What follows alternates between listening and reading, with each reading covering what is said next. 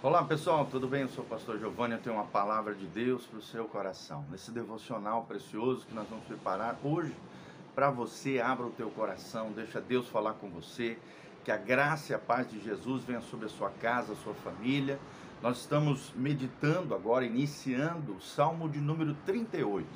Nós já fizemos 37 salmos de pouco em pouco, de porção em porção ensinando, meditando através da palavra de Deus princípios gloriosos, ensinamentos valiosos para o nosso coração. E hoje nós vamos continuar nossa jornada sobre os salmos, colocando, apresentando para você uma palavra do coração de Deus, um salmo davídico, um salmo do coração de Deus para que possamos compreender o que nós intitulamos a oração do pecador arrependido. Você vai ver aqui um coração quebrantado, um coração arrependido, um coração que reconhece a sua pecaminosidade diante de Deus. A oração do pecador arrependido é nosso tema do Salmo de número 38, tá bem? Que a graça e a paz do Senhor venha sobre você, a sua casa e a sua família. Vamos começar então essa jornada através do Salmo 38, versículo 1. O salmista diz: Ó Senhor, não me repreendas na tua ira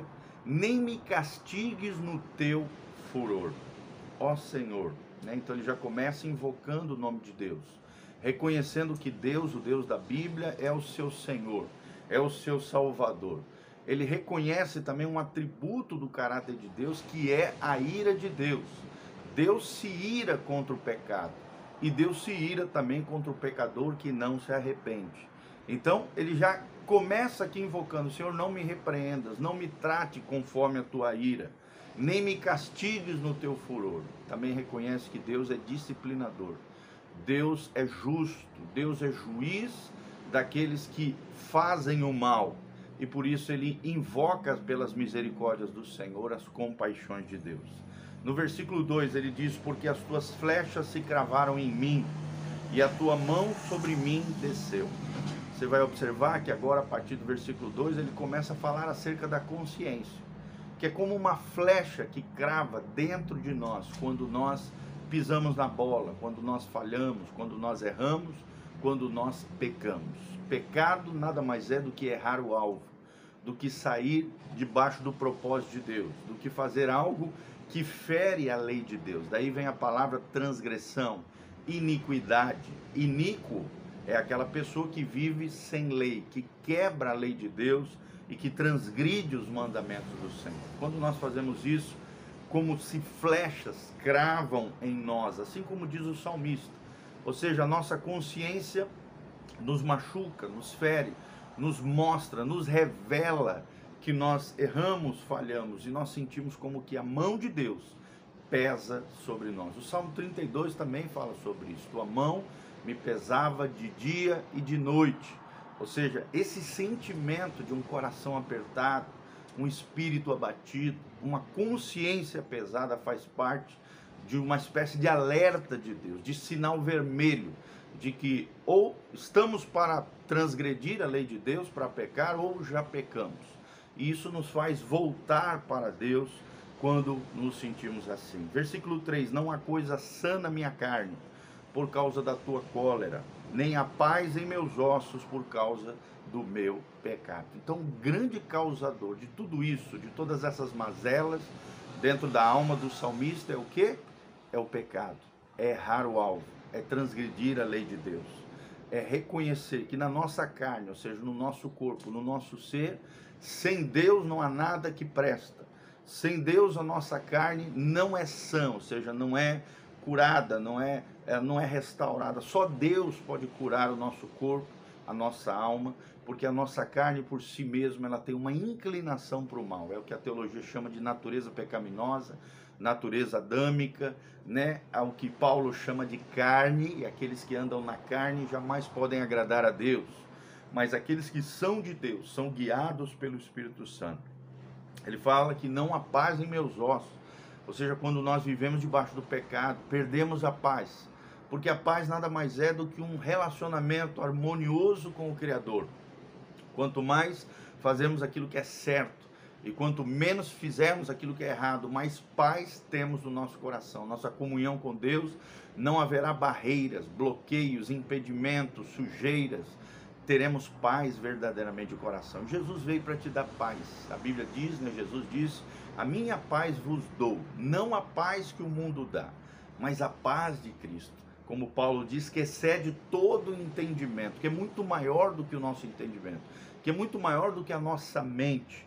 Só a paz pode restaurar o homem pecador, ou seja, só tendo um relacionamento harmonioso com Deus, através do quebrantamento, do reconhecimento que na nossa carne, no nosso corpo, no nosso ser, não há bem nenhum a não ser o próprio Senhor nos conduzindo a uma nova vida, o que a gente chama de regeneração, novo nascimento ou conversão. Você estava indo numa direção errada, de repente o Espírito Santo te convence do pecado, do, da justiça e do juízo, e você muda de direção, estava indo de cara para o pecado, vira as costas para o pecado e agora sim volta a sua face, volta a sua vida, a presença do Criador. Aí sim a paz é restabelecida a partir dos nossos corações. E se temos paz com a nossa consciência, se temos paz, se a paz de Cristo é árbitro nos nossos corações, meu irmão, pode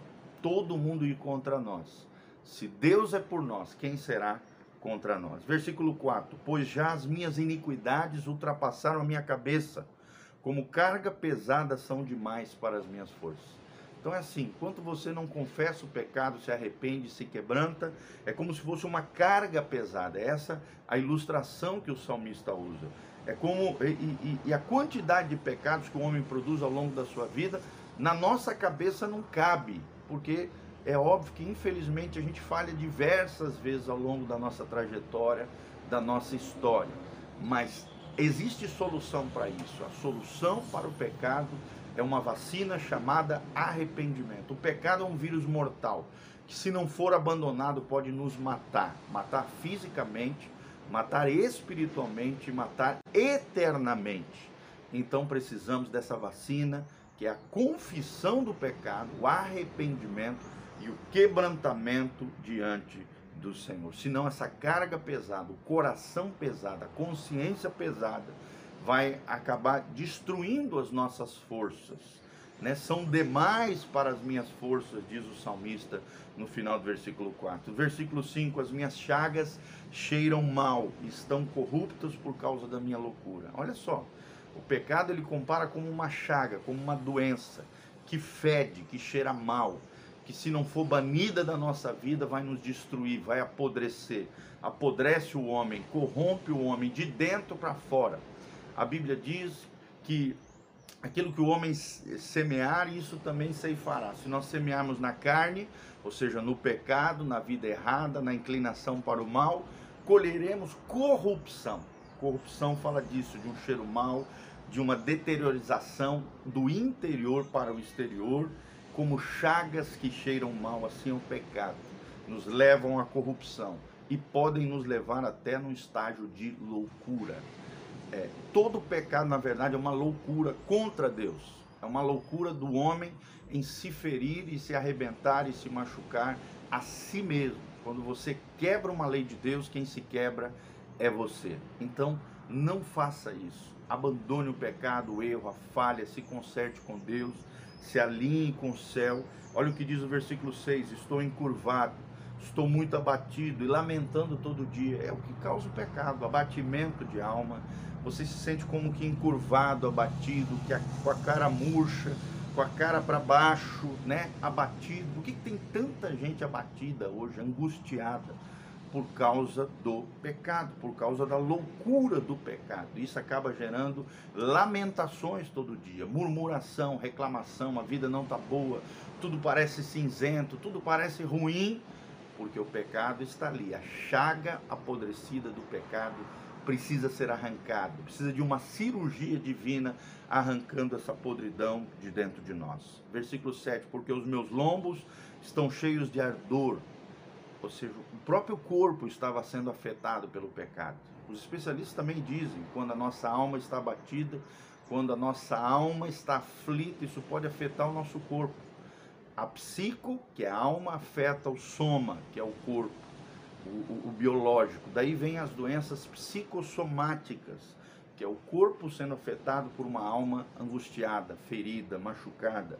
E a maioria das vezes, irmãos, isso acontece por causa do pecado. Não é toda doença psicossomática é pecado, mas muitas delas sim, nós sabemos que são pecados, fragilidades de alma, angústia de alma, que afetam a nossa carne. E no 8 está a grande chave aqui: estou fraco e muito quebrantado, tenho rugido pela inquietação do meu coração. Então nós vemos o, o salmista aqui inquieto de coração, querendo resolver esse negócio, querendo sair daquela situação, se sentindo fraco e quebrantado. A chave aqui é o quebrantamento, irmão, que é você se quebrar como um vaso que se quebra nas mãos do oleiro, para que você possa ser reconstruído em Deus, restaurado em Deus novamente, isso só através da humildade do quebrantamento, do reconhecimento da nossa própria pecaminosidade, da nossa própria fraqueza e fragilidade humana, para que o poder de Deus venha sobre nós. É como Paulo diz: eu me glorio não é nas minhas virtudes, nos meus dons, nos meus talentos, mas eu me glorio nas minhas fraquezas, para que sobre mim, diz o apóstolo Paulo em 2 Coríntios 12, repouse o poder de Cristo. Quando sou fraco,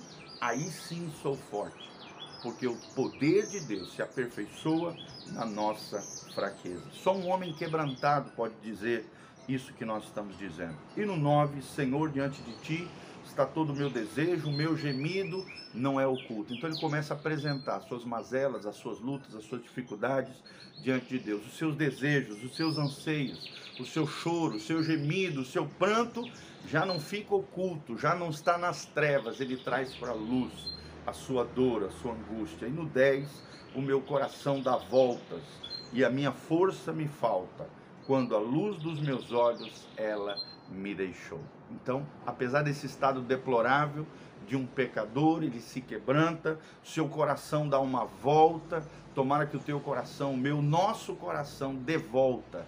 Ou seja, não fique de cara no erro, na falha, mas dê uma volta, uma conversão e podemos nos voltar para o Criador, confessando os nossos pecados, corrigindo os nossos erros e falhas, nos fortalecendo no Senhor e na força do seu poder, para que a graça de Deus nos alcance e a bênção do Senhor faça a diferença na sua vida, em nome de Jesus. Tome cuidado, estamos no finalzinho do ano, muitas pessoas nesse período parece que perdem a cabeça, né? enlouquecem, parece que esquecem do seu compromisso, da sua aliança com Deus. Não faça isso fica firme, perseverante, sempre abundante na, na tua aliança com Deus e no teu compromisso com o Senhor. Faça aquilo que é correto, certo, para que você tenha um final de ano abençoado e um próximo ano ainda mais bem-aventurado na presença do Senhor. Que possamos orar a oração do pecador arrependido, que possamos, quando errarmos, tropeçarmos, nos levantarmos em Deus e continuarmos firmes e fortes na jornada juntamente com o Senhor, em quebrantamento, em reconhecimento de erros e falhas, em conversão genuína, em arrependimento de coração. A grande chave do reino de Deus é o arrependimento. Amém? Que Deus abençoe essa palavra ao seu coração. Aqui debaixo nós vamos deixar um link de descrição, todas as nossas informações, as nossas redes sociais. Dá um joinha, compartilhe esse link com outras pessoas nos ajude, seja uma ponte de amor em favor de outras pessoas, que às vezes precisa de uma palavra dessa para reconstruir a sua vida e o seu coração. Nós contamos com você. E se você quiser investir, semear, ser um cooperador fiel nessa obra linda de pregação do Evangelho, de devocional, de ensino da palavra de Deus, em cima do texto sagrado, abençoando outras e outras vidas, famílias, ministério pastoral, você pode fazer isso sendo um semeador nessa obra linda, ok? As informações estão também aqui debaixo. Que a graça e a paz do Senhor venha sobre você, em nome de Jesus. Amém e amém. Um abração do pastor Giovanni. Deus vos abençoe.